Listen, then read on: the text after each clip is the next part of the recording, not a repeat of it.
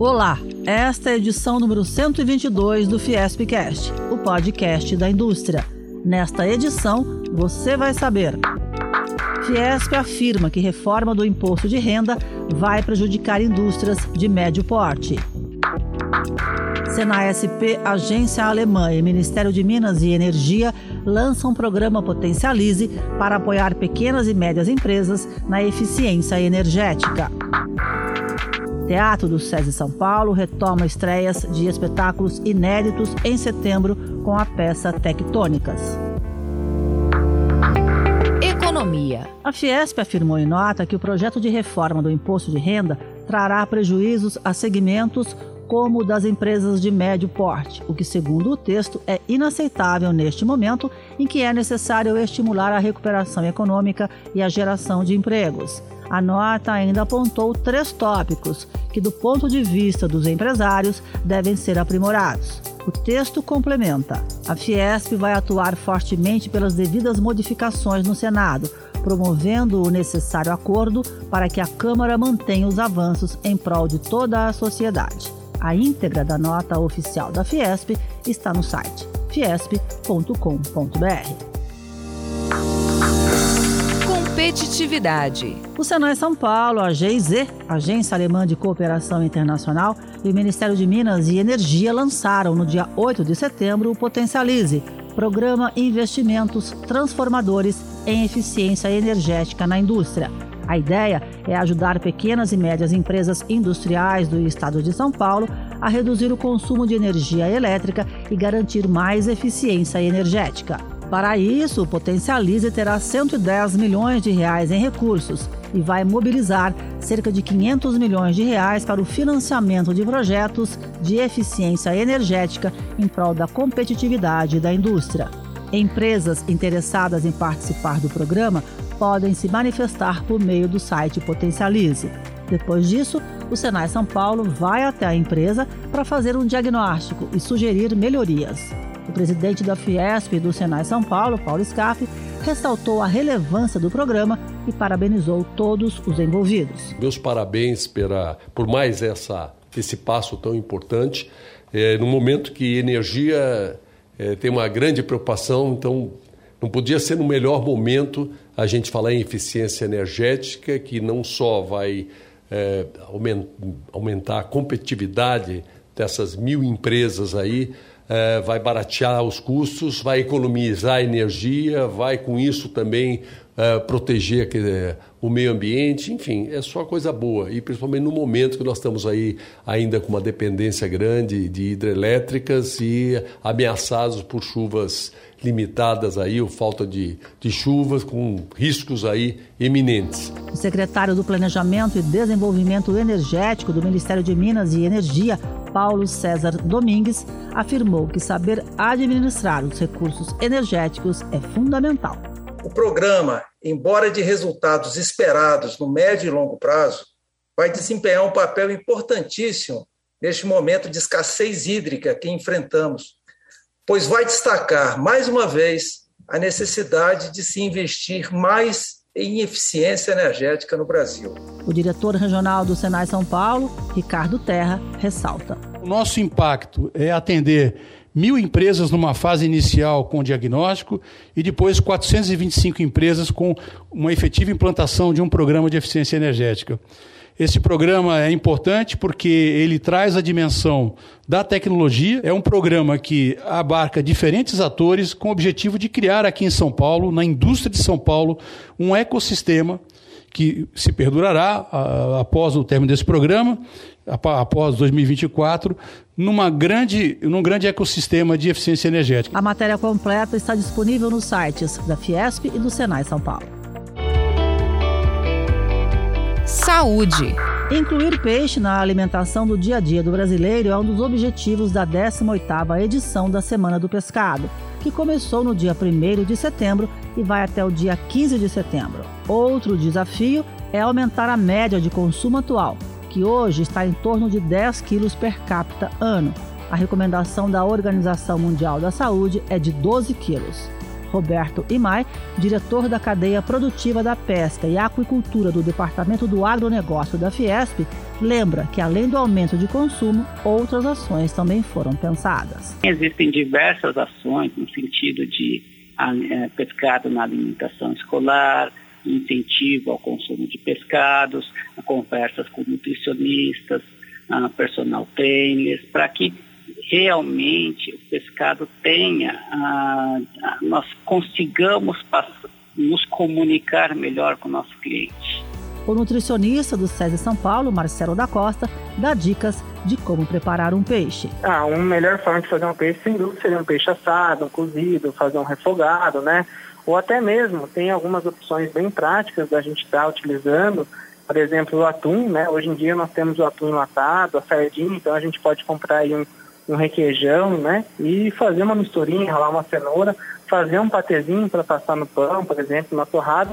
A entrevista completa com Roberto Imai e Marcelo da Costa está no site fiesp.com.br barra fiespcast. Diz aí.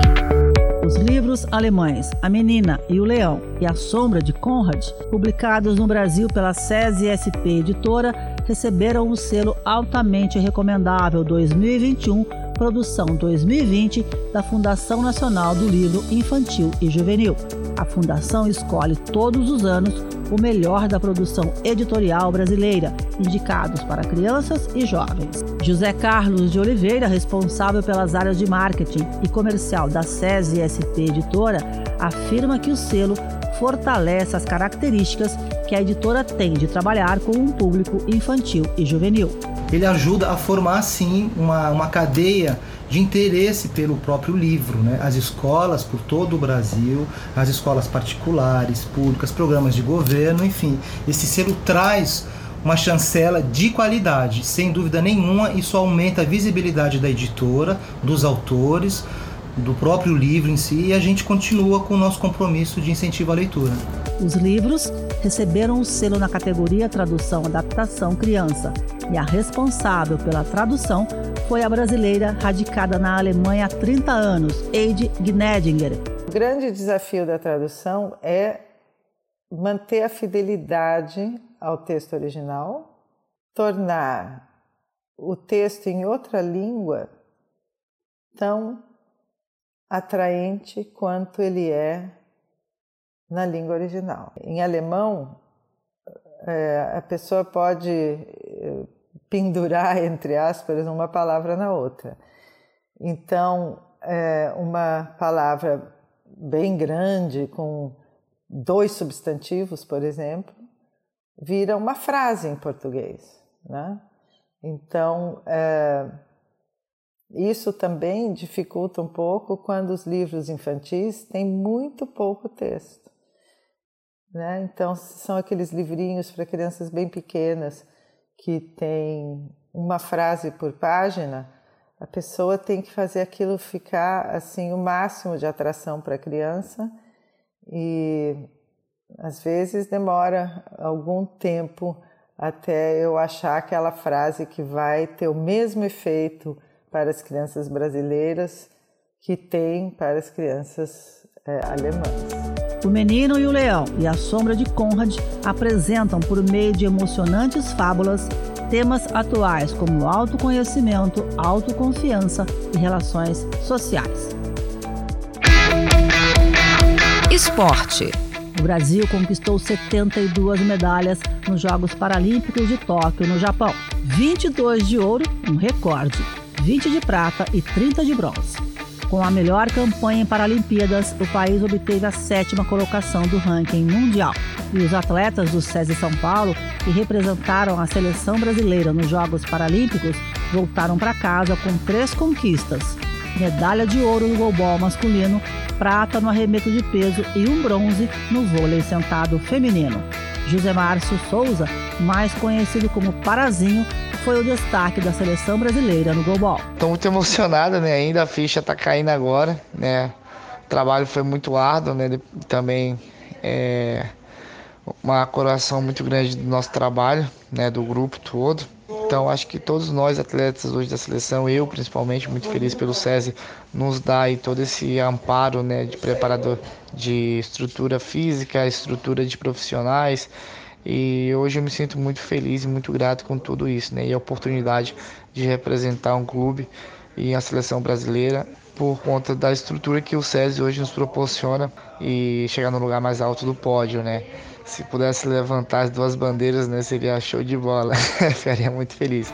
Parazinho defende o SESI São Paulo desde 2014. Cultura. Tectônicas, do autor brasileiro Samir Asbeck, é a primeira peça inédita que estreia no Teatro do SESI São Paulo com a presença de público. A temporada presencial vai de 11 de setembro a 5 de dezembro de 2021.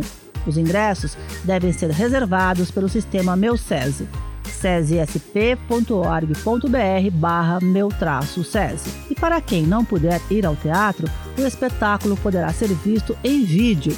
A estreia online pelo Zoom será no dia 15 de setembro, às 8 da noite. Tectônicas pretende estimular uma reflexão sobre o atual momento em que a violência tem dominado as relações pessoais e sociais. O diretor e cenógrafo da peça, Marcelo Lazarato, tem uma antiga história com o teatro do SESI São Paulo. Sou um público fiel do Teatro SESI desde lá do começo dos anos 80.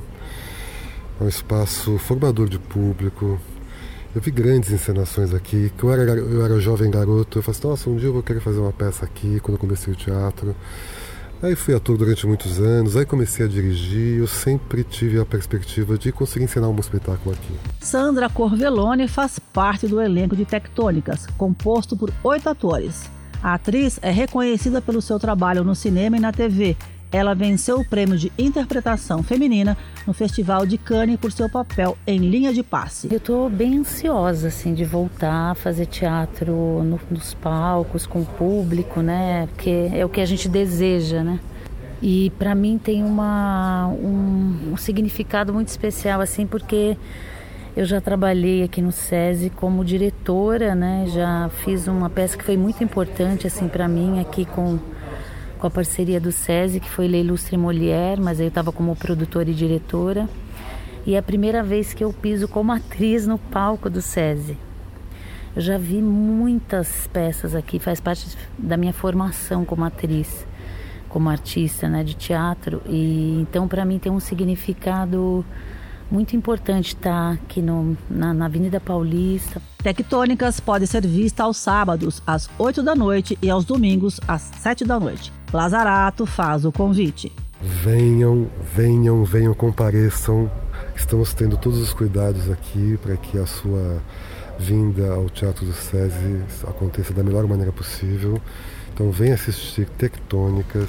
Todas as medidas de prevenção contra a Covid-19 estão vigorando no Centro Cultural Fiesp. Público reduzido, uso de máscara, uso de álcool em gel e distanciamento social. Esse foi o Fiespcast. Nós também estamos no Deezer, no Spotify, no Google e no Apple Podcasts. Até a próxima!